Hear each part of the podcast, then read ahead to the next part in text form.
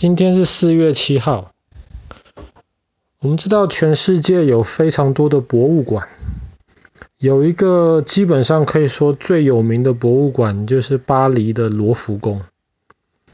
你去过巴黎，可是你还没有去过罗浮宫。那爸爸也还没去过，我一直很想去，可是当时你太小了，带你去罗浮宫里面，人又多，那些东西看起来你又没兴趣，所以后来我就没有去。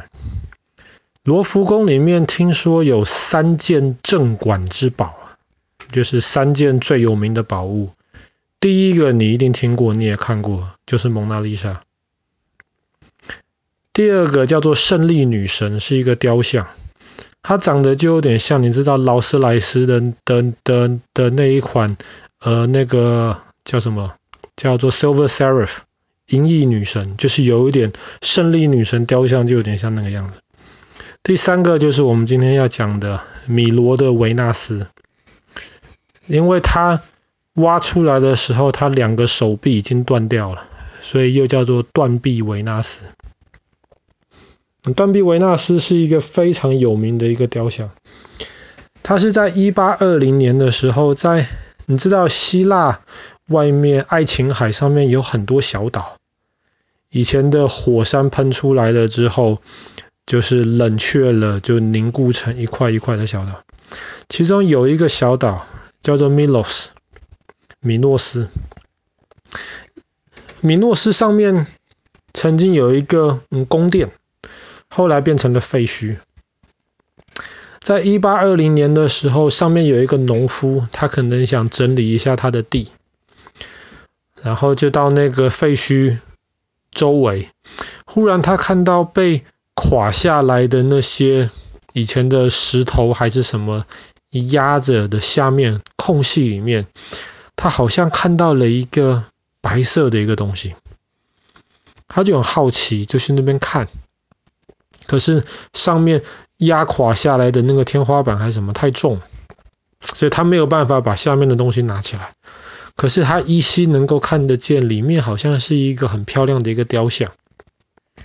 后来他就这个农夫就把这件事情告诉别人，然后刚好那个时候法国的大使，法国的 ambassador，他正好在那个米洛斯这个岛上面，他一听到这个消息，他就很感兴趣，然后他就找到那个农夫，然后就到那个宫殿的废墟那边，然后后来他就想办法找了一些人来帮忙把。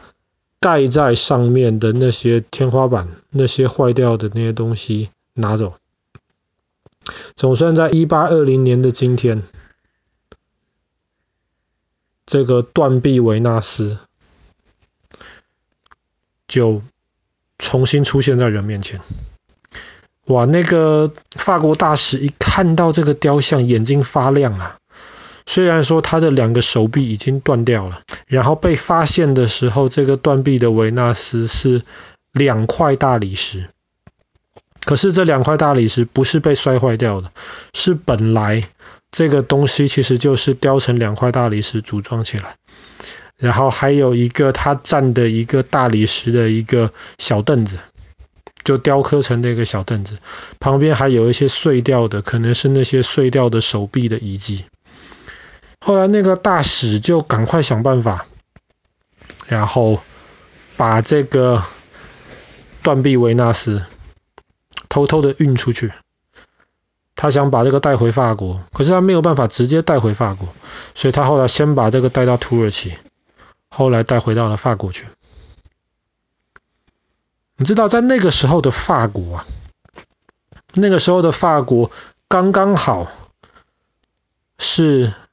拿破仑下台了以后的事情，所以你知道拿破仑在十九世纪一开始的时候带领法国，哇，占领了欧洲非常多土地，然后把意大利啊、把埃及啊、把很多其他欧洲国家的这些宝物全部搬到了法国去。其中有另一名、另一个很有名的雕像，叫做曼迪西的维纳斯。这个是从意大利搬来的。后来，这个维纳斯的雕像在拿破仑下台了之后，这个雕像就只能还回去给意大利的。哎，可是这个时候法国大使又带回来了一个米罗的维纳斯，哇，这个法法国政府就很开心了，就大量的宣传这个米罗的维纳斯是个多么伟大的发现，而且它真的很漂亮，非常的漂亮。那个大理石两块后来组装在一起的时候，这个维纳斯的雕像。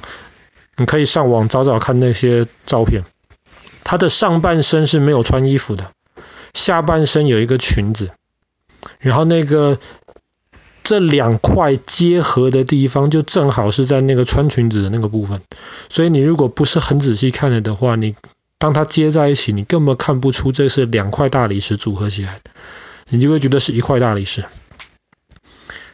然后它上面雕的就是以前那种希腊罗马时代的一个女神，他们相信的一个女神叫维纳斯，金星也叫维纳斯。维纳斯听说就是管美丽、管爱的女神，所以这个断臂维纳斯非常漂亮，漂亮也就算了。可是后来有呃有些历史学家，有一些科学家就去研究。哎，为什么这个雕像让人感觉这么漂亮啊？后来他们就去量了一量，你知道人的身体可以分成上半身跟下半身，对不对？从哪里分？从肚脐分，肚脐到你头顶是上半身，肚脐到你脚底是下半身。后来大家就去量一量，大家发现，如果这个雕像下半身是一。一个单位的话，上半身就是零点六一八，就是你想想看，如果下半身是一个 meter，就是一千个 millimeter，一千公里的话，上半身零点六一八个 meter 就是六百一十八个 millimeter，OK？嗯。所以你用下半身一除以上半身零点六一八。你会得到一个数字，就是一点六一八，它的下半身的长度是上半身的一点六一八倍。你如果把上半身跟下半身加起来哦，一加零点六一八就是一点六一八，再除以下半身的长度，得到的这个比例还是一样，一点六一八。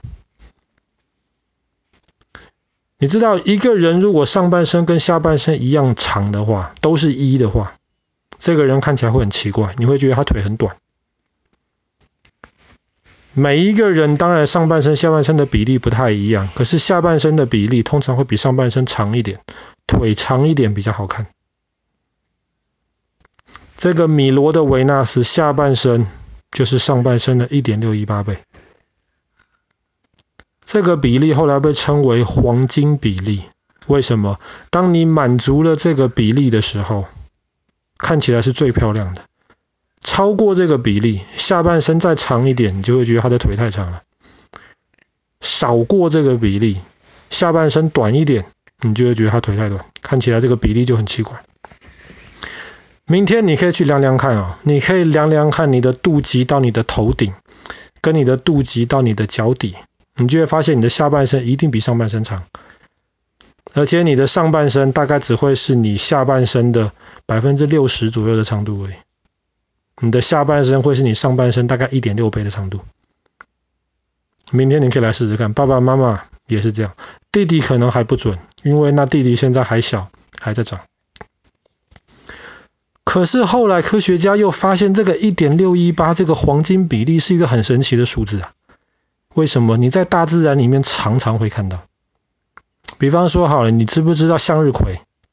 嗯。向日葵的花中间就是有很多种子，对不对？嗯。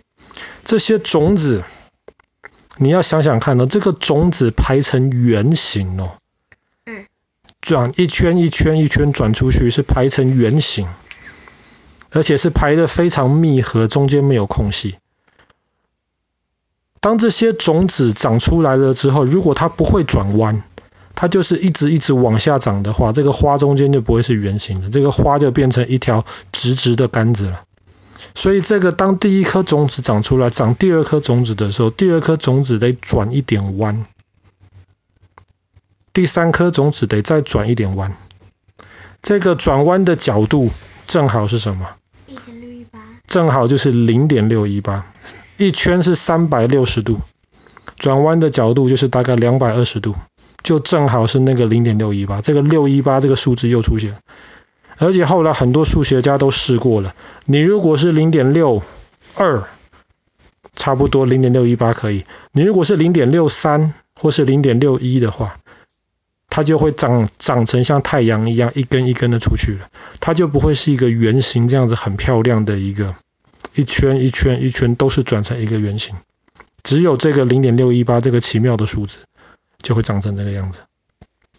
不只是这个样子，你有看海边或者是像我们家后面很多瓜牛的贝壳，瓜牛的贝壳也是一圈一圈的，它转的这个角度也符合了这个零点六一八。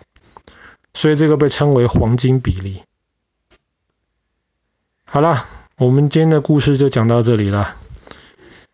在一八二零年的今天，挖出了这个断臂维纳斯，然后大家就开始研究看起来最漂亮、最舒服的这个黄金比例。